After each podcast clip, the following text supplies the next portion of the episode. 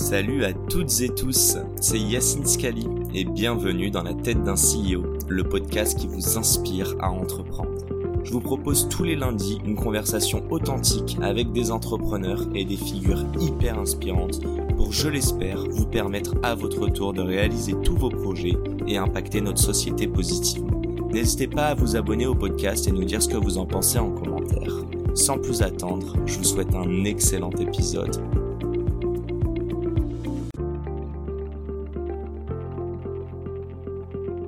Hi everyone, I'm Yasin Skali and welcome inside a CEO's Mind, the inspiring podcast to guide you toward entrepreneurship.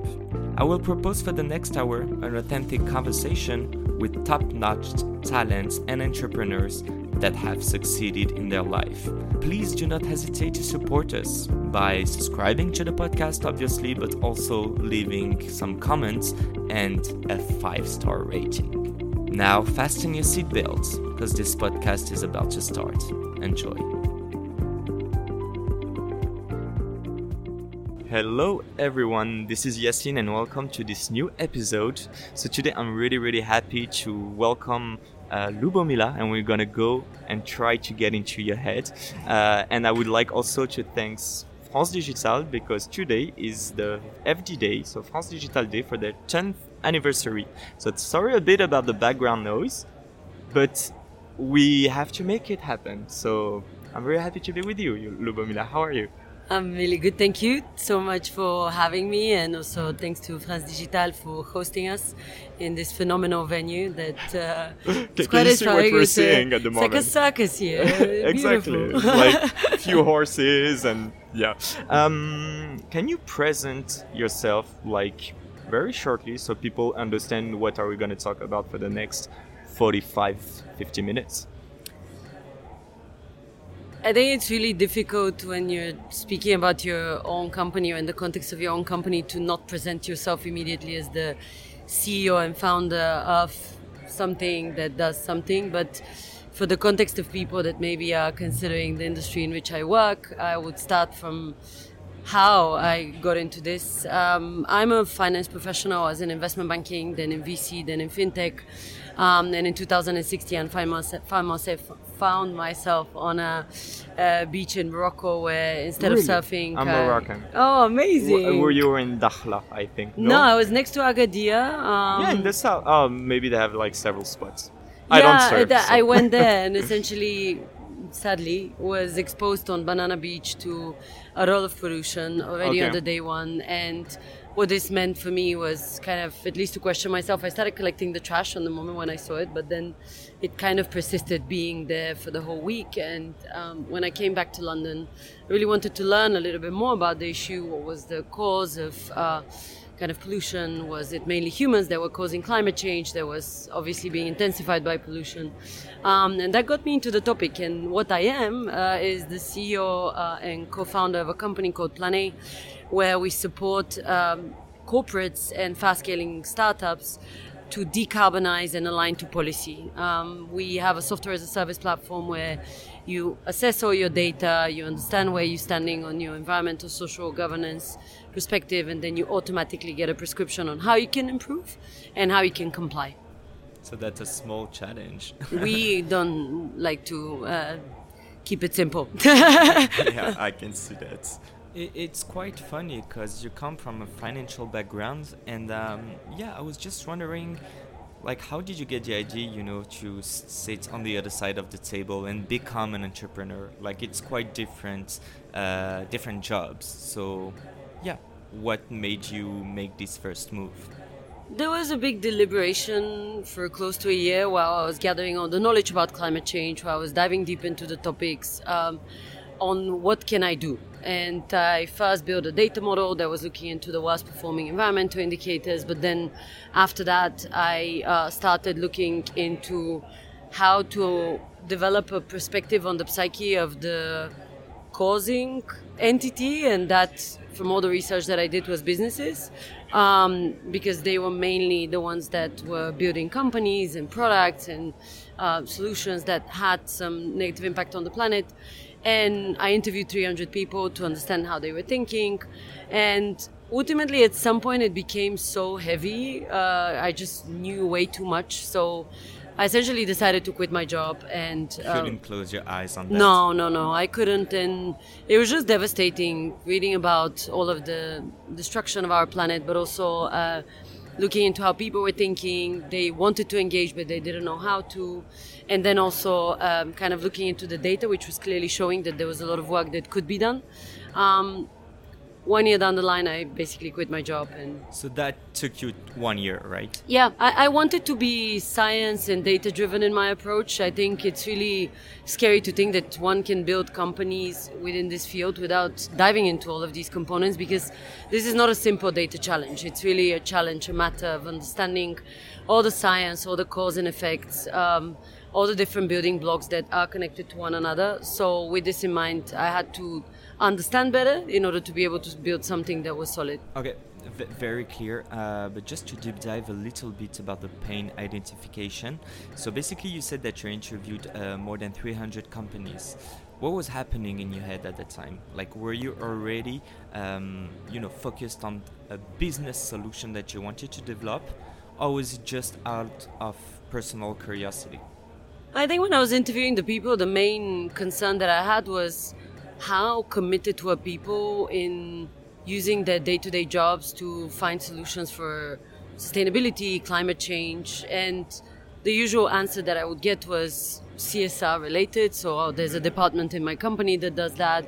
There would be a lot of people from finance or consulting um, industry that would say that it's not their responsibility. Um, and there was clearly a lot of gaps in the knowledge. So people didn't understand what was really climate change. And you, you thought it was just a constraint for them? Like, uh, especially in the financial industry, that they had to operate with it? Actually, I don't even think they saw it as a constraint. It was more like, oh, all these NGOs can do some stuff about it, but then. Also, they just didn't really care. Like, there was no awareness. I don't think that they, they wouldn't have cared if they uh, knew about the concepts and the problem they were just not aware of the magnitude of the issue. Okay, very clear. Um, it took you one year to, to leave your job and to start the company. Just trying to understand. Uh, so I often talk about the imposter syndrome. Um, so yeah, first question: Did you have it? And also, um, like, why one year? Did you try for this one year to maybe uh, bear as maximum the risk that you were taking? Not really, because I was way too engaged with the topic, and also I felt at the end of my investigation that there was no solutions that were coming out on the market. And what this meant for me was that I had to take a chance on myself. I'm someone that is really um, heart driven, I'm really passionate about what I do, and Oh yeah, I, I, can tell by the way you talk about it. Yeah, and um, I, I, find it to be a responsibility. Once you develop the knowledge, you have no chance but really to um, take a step. And that doesn't mean you're not going to fail. I mean, we've pivoted twice since the beginning of the company, but that also doesn't mean that uh, you cannot succeed. Uh, and even if you don't, at least you've pushed the whole industry down the line. So whatever the outcome is, you've pushed everyone to be um, a lot more open-minded about the problem. Got it, and, and very clear. Uh, we can tell that it was a passion, that it was in your guts. Uh, you also mentioned um, pivots. Uh, just trying to understand. So, Plan A has pivoted several times. Uh, what do you think it takes a, a founder to to make such a move? Plan A has lived three lives, I would say, since 2017. The first thing we developed was an algorithm that predicts where and how climate change will hit the hardest this algorithm was um, allowing us to use the power of data, more than 300,000 data points related to oceans, forests, wildlife, sustainable living, sustainable energy, and waste management, to give an overview of business uh, challenges associated to supply chains and climate risk. Um, while working on that, we quickly learned that businesses had no budgets for climate risk. They had budgets for risk, but not in particular clarity on how uh, they can prepare for the next 20 to 30 years. So at the time, there were no governmental rules uh, regarding carbon emissions? Um, climate risk is different than carbon emissions. So climate risk is really the long-term impacts that maybe your supply chain will suffer, the infrastructure dis- destruction, um, maybe the loss of certain assets, um, and for carbon accounting, for carbon emissions, this is a status quo analysis, which is like where you're standing today with your emissions. Um, legislation on climate risk was barely visible uh, across the, the board, and there was little uh, awareness on a corporate level, and therefore little budgets because normally uh, you would assume that there would be a, a, dedicated, designated amount of money per year for these kinds of issues. We couldn't find uh, a lot of stakeholders that would be engaged with this in companies. So at that point, we pivoted. We decided to build an investment platform where companies and individuals could support environmental projects that would be using the data and the assessments from the algorithm, allow them to understand how their geography or their community or places that they cared about were going to be impacted by climate change. And doing this through a lot of science and education. Again it was evident that uh, there was people that wanted to give money to uh, projects like that but they also wanted to understand how they can change which is why in 2018 we built our software um, which at this point of time supports corporates and um, fast scaling businesses um, like Sorare, uh, BNP Paribas, um, Chloe, the fashion company, Maersk, and I can continue listing. We have uh, thousands of them now uh, to essentially understand where they're standing, get automatically a prescription on how they can improve, and then finally uh, get an assessment of what policies they need to comply to and automate the reporting around that. Um, I, I, think you mentioned it in the in the first, actually in both pivots. Um, I, would like to talk about the um, the awareness. How did you, you know, show them that it was an important subject and obviously you had to bring value uh, so money obviously i guess the recent years has shown us how important it is uh, but yeah i also think that um, recently you mentioned or Sorare mentioned that they were working with you and they will bring so Sorare is uh, one of the greatest licorne in uh, in Paris, and that they will reach uh, you know the the break even next year. We're incredibly happy to work with Sorare, and we think it's really big revolution for the whole Web3 uh, industry because the software module that we developed really allows for all sorts of blockchain companies to see how they can decarbonize, and that's quite big because the energy consumption, a resource that we don't have a lot of at the moment, or at least the cost of it is really high, needs to become sustainable as fast as possible. Um, on a more fundamental level, uh, in terms of the steps that we have taken to get companies on board, there's been an incredible focus since the beginning on education. The first few years of Plan A's existence, we really spent time on organizing events, creating awareness, explaining what is corporate sustainability, business sustainability, uh, kicking off some initiatives in companies like Eventbrite, Airbus, and others, Delivery Hero, just to give the employees also the ammunition to be able to speak about sustainability uh, in an informed and science-driven manner. Um, and the last few years, of course, we've been supported by the regulatory framework that really pushed alignment uh, across the stakeholders and also alignment in the thinking of what steps need to be taken by businesses once th- this assessment has been done. You mentioned companies that you you did you know um, several events with them. Uh, uh, so I think you mentioned Airbus. Um, I was wondering how were you able to convince them, and do you think that all of those players um, share the same values as you, or maybe sometimes they were just uh, you know taking advantage of your mission? We're really careful of who we align our name with because we want to make sure that any company we get on board is aligned to the idea that they need to take action, decarbonize, okay. improve, so and it's part of uh, the terms and conditions even of the engagements that we have with them. Uh, so from that concern side, I don't think there's anyone, and you can see on our website as we're really transparent about these things, who you can name and claim is. Um, just using our name for their own purposes. We've had to reject a lot of companies that come from industries where we felt there was no particular excitement to take action, but they mostly wanted to have some stamp of approval that they're carbon neutral or they've compensated their emissions and so on. We don't do that.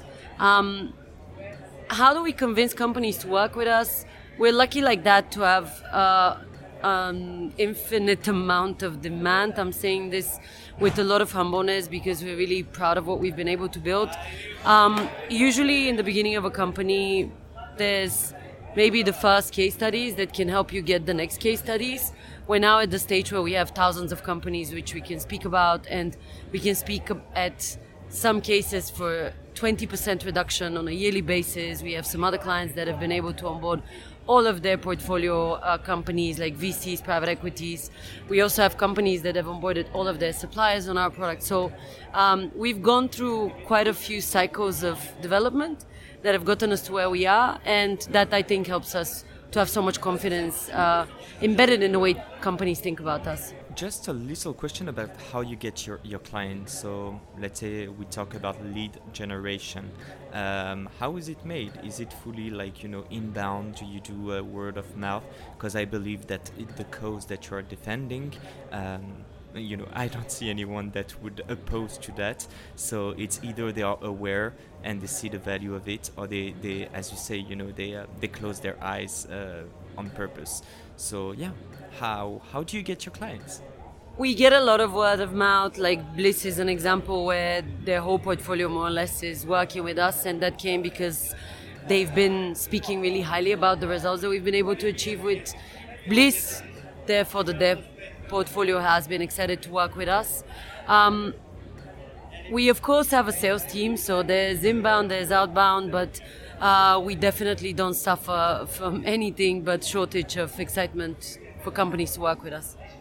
Um, e- excellent. Um, I think you mentioned that you, yeah, that you managed to reduce by twenty percent uh, the yearly carbon emissions of your of some of your clients. Um, my question is as follow: Could you give us, um, you know, few examples, few basic use cases or complex use cases um, that you have with your clients, please?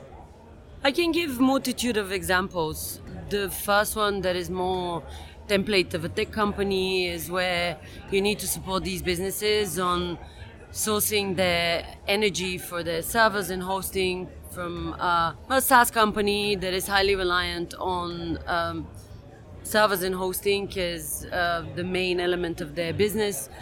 In this case, you need to get access to green energy, you have to have efficient servers and hosting, and that is actually quite wasteful, not only on the energy consumption side, but also water consumption. Um, you also need to engage your employees on certain travel policies because that plays a part as well. And uh, last but definitely not least, you need to get your suppliers intact. So if you're a company that is having offices and then you have also certain um, parts of your um, different elements for the offices being supplied by I don't know water company, food company, companies that deliver much uh, and all of these people have a big chunk of their contribution towards your scope 3 uh, category 1 so these are the choices the mindful choices that you need to make. So these categories are the main usually ones to be seen. Um, if I take a more complex example, we work with automotive companies like BMW, and um, in their case, there's so many different companies within the group itself. We have six different contracts with six different entities within BMW, and uh, all of them are aligned to the same target that the group has, but have to apply um, different strategies. So for their fleet manager uh, company called Alphabet, it was about empowering the clients because they're the ones that create the most amount of emissions. Because as a fleet management company user, you are essentially buying off fleets uh, from BMW of thousands of cars, and these cars are consumed through the fuel that they use, through the way the cars are being driven.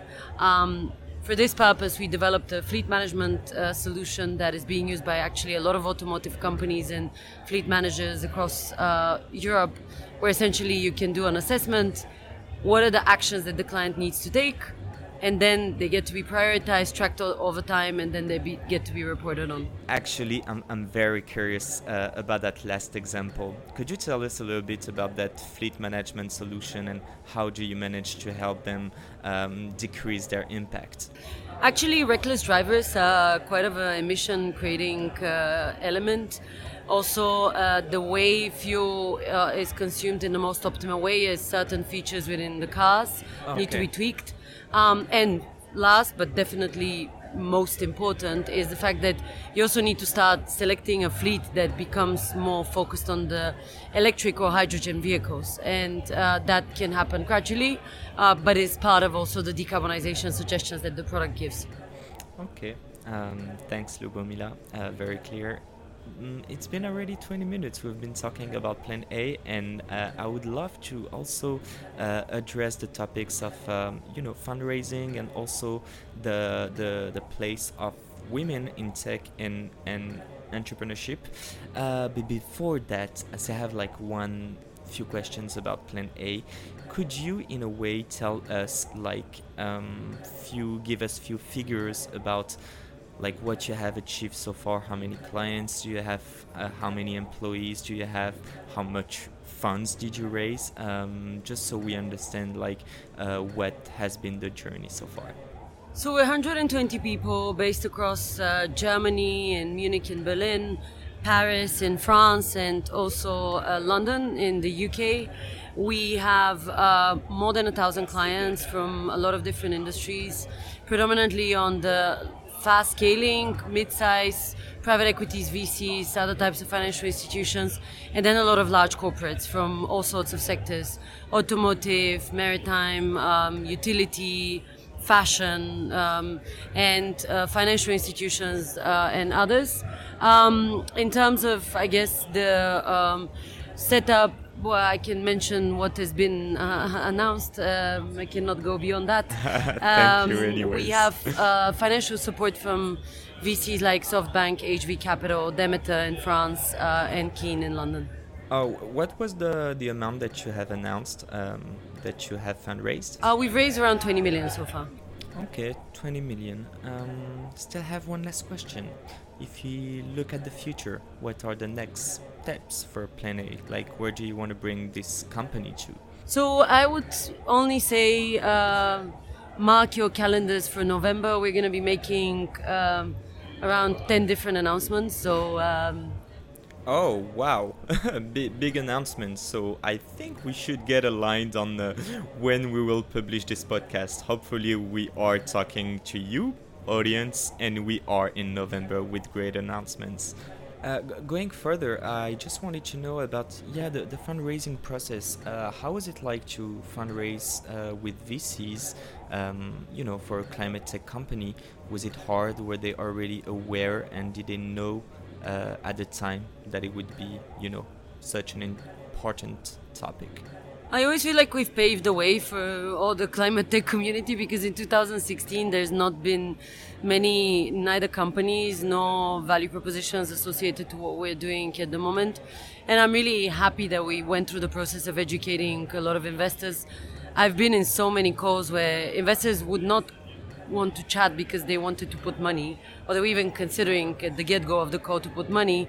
But it was more because they wanted to understand what is this whole thing like climate tech and uh, why does it matter? Is it going to uh, last for a long time? Uh, and we studiously spoke to each one of them to make sure that uh, even if they don't put money into us, uh, which we could really quickly understand from the first few words of the conversation, they at least would be. Um, paying the pushing the message forward because they would be um, listening to a party that is knowledgeable about the topic, that is speaking with conviction about the issue, um, and later on uh, speaking with a lot of results about this. So hopefully this played uh, a big part. I think I had a few systemic issues that I had to face in the beginning. Um, female founder working on climate tech, uh, based in Germany. Um, all of these oh, things. Germany you, was bad to fundraise there. If you're a female founder, 2016-17 was not a moment when funds were giving money to a female CEO.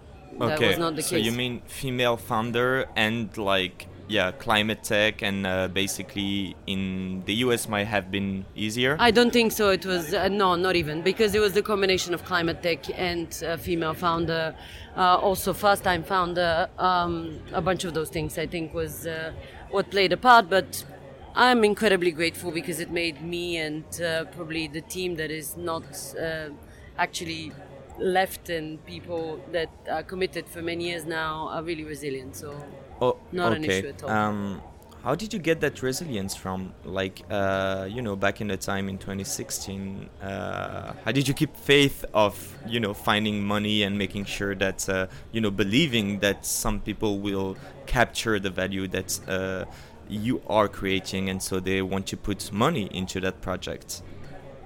The conviction came from the fact that I'm dealing with a problem that is bigger than me, my life, my existence. I think I've chosen to work on something that is so important that gives me the day to day confidence that I need to keep on pushing. It's not a useless tool that no one needs, or when there's a recession, people can immediately cut costs from. Uh, it is something that is solving a larger challenge, and that's what keeps me going, that's what keeps the whole team going. We're on a big mission, and uh, the reason why businesses trust us is because we're doing this following the science way. Uh, we're doing this with the focus on action, and we also do it with um, a lot of know-how because we've gone through a lot of cycles of helping companies improve. Mm, okay. Um, I, I still like feel that you take that for granted, but I believe that uh, you know back in 2016 we would have never had uh, as many you know startups uh, in this kind of events that are in Not climate tech. Not at all. I would I, I can put a bet on that that there was probably one company or two companies here that were talking about some probably like energy optimization or something that was related to renewables but nothing to do with climate tech in the sense that we think about it now. Yeah because I, I, am thinking out loud but i feel that in 2016 you know um, you know, climate companies were like really tackling. Uh, I would talk about uh, EVs, so electric vehicles. Uh, we can mention like Waymo from Google, but uh, a lot of other manufacturers were already tackling this problem. Um, why why was it um, you know only like not climate tech overall, but just like electric vehicles? Um, like how did you how do you think like uh, in this ecosystem we had a huge turn regarding climate tech? I think we've always been obsessed with gadgets. We've always loved uh, being at the forefront of technology, innovation, and EVs have seemed like a cute invention that combines uh, sustainability and also people's obsession with automotive industry. So this definitely had some impact. If you ask me why were people not aware about climate change, it's because the way the topic has been discussed historically has been with a lot of focus on complex terms and scientific alignment, uh, which not should not be forgotten at all today, but it's certainly uh, one that needs to be broad in layman terms so that people understand it better and understand what this means as an implication to their own life, which I think now at least a little bit better uh, um, at. It's a progress, it's a process. We need to have uh, an understanding on a global and uh, kind of pan societal level of why this problem is going to impact us all. I think we're getting there definitely on the European continent.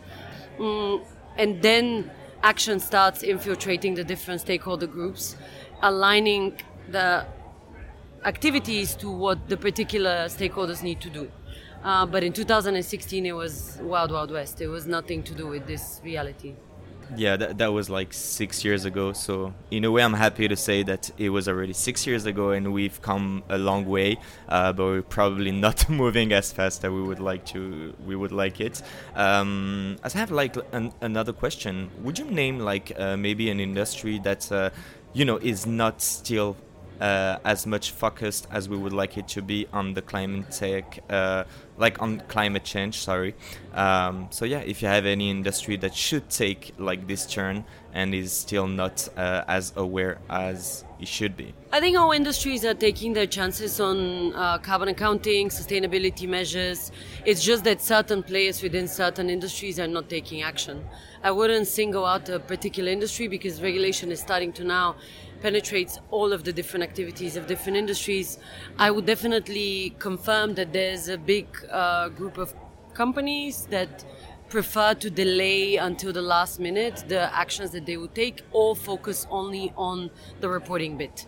And that is when you focus only on preparing the annual reports on the um, quarterly reports to collect data, but not to respond to what the data is telling you. And uh, are, are there like specific industries, you know? Uh, it's in every single industry. It's not a particular industry. Yeah, it's the awareness within the certain industry. So in every industry, you have laggards, you have people that are innovators, pioneers. We can proudly say that we work with those. Uh, excellent, thanks. Um, I also have like a question. We often talk in this podcast about um, the notion of giving back. So I was just wondering, um, you know, what what does it mean to you? Uh, how do you give back? Uh, do you feel that you know back in 2016, uh, the giving back, you know, to community, to other founders, to other users, um, this has been uh, this has evolved, and um, I know that you have participated to the Female Founder Challenge uh, in Vivatech last year. Um, you are part also of the Obama's Foundation, so yeah, I'd love to have your you know your views on that and your opinion if you could share it with us.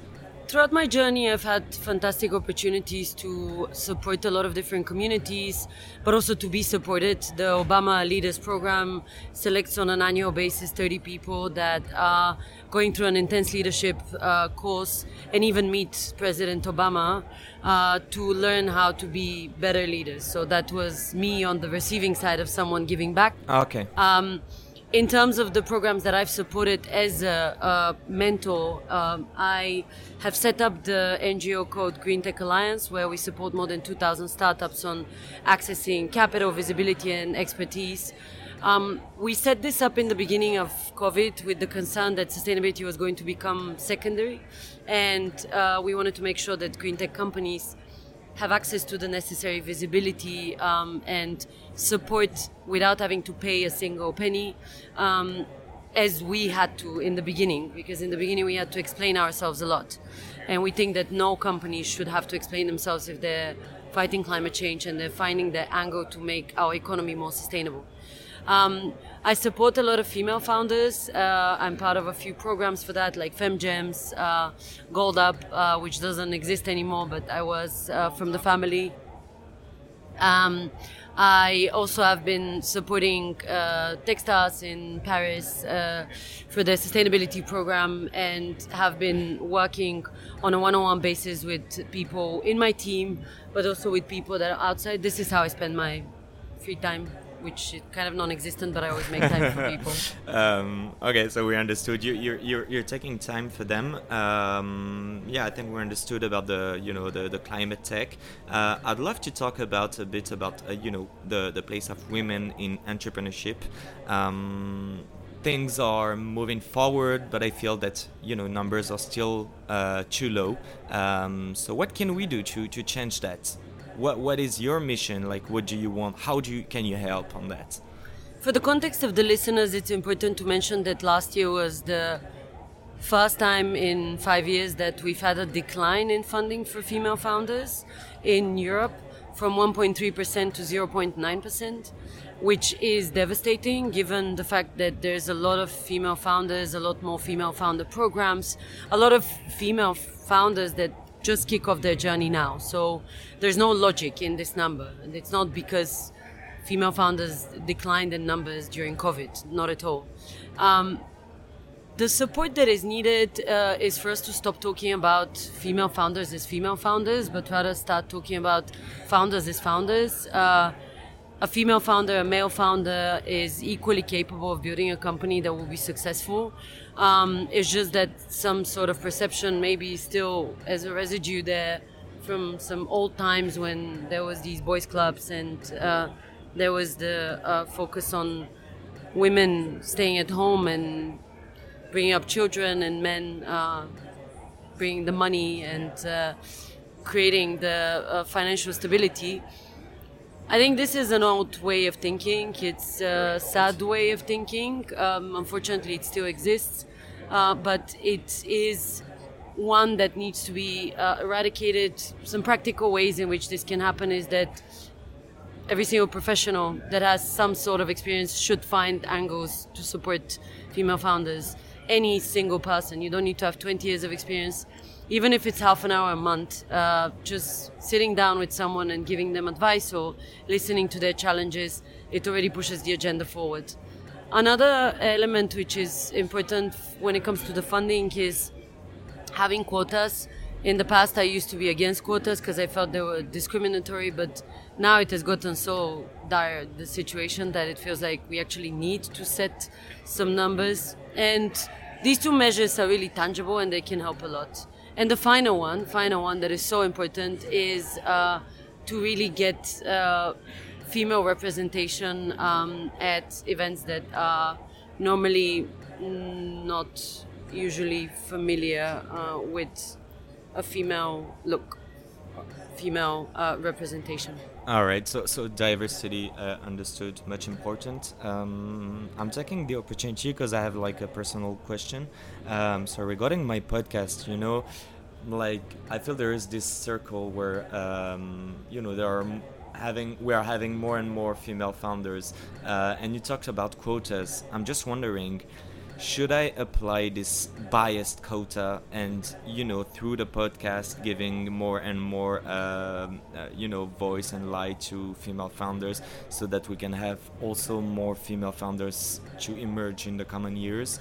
Um, yeah what's your views on that? Like uh, since it's a biased quota but uh, um, I know some are you know pros and other uh, cons so like against it. So yeah what's your views on that I think diversity is only possible and realizable if all of us take, with the work that we do, the steps to uh, continuously demonstrate that we live in a diverse world, but this world is not represented properly in media, in um, the funding that we were just discussing, uh, in team structures in certain industries, um, and any chance that you can take to support these minorities that probably I would have to count myself towards, uh, even though I don't think in this way, um, should be taken.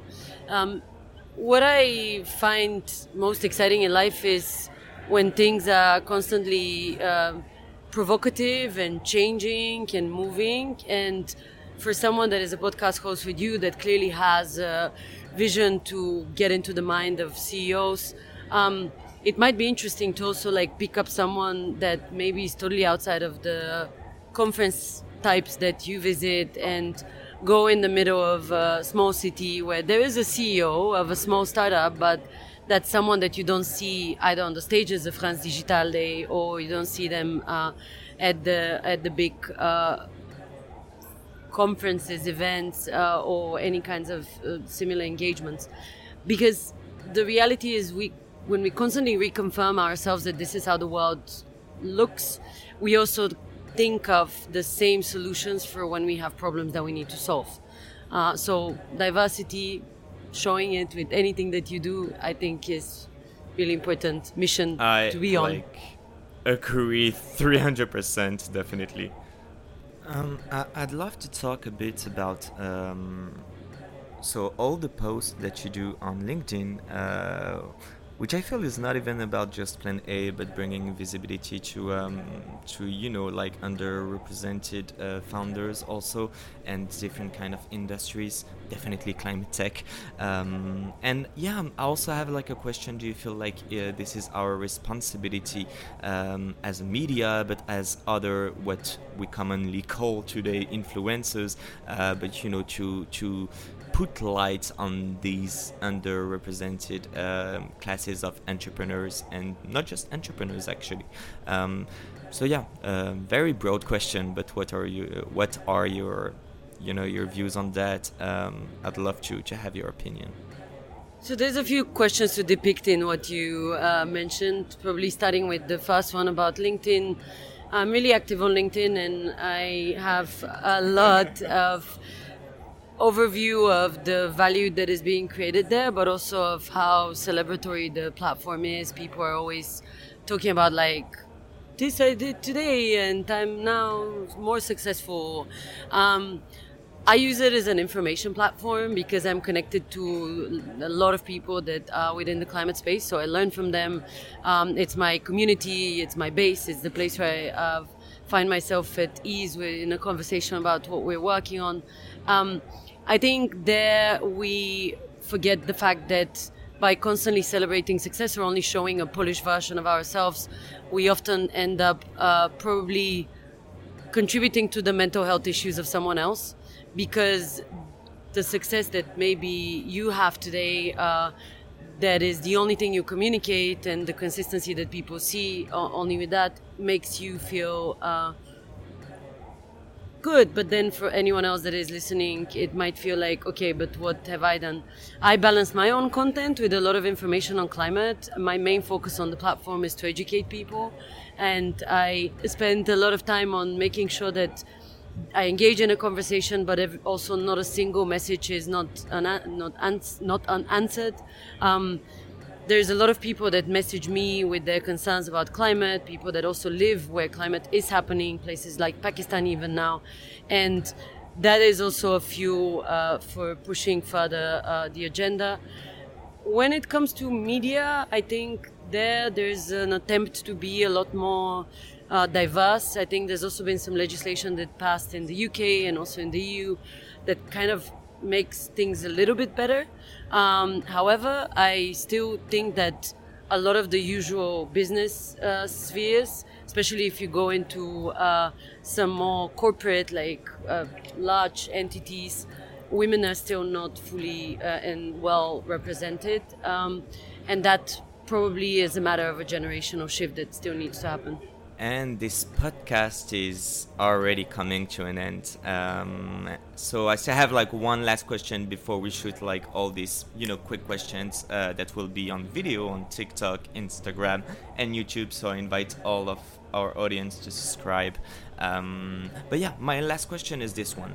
Um, we have seen like many new laws, especially in Europe, uh, regarding like carbon emissions, and I'm just wondering, do you feel that um, these laws plays a crucial role uh, in bringing leads to Plan A? So and awareness, obviously.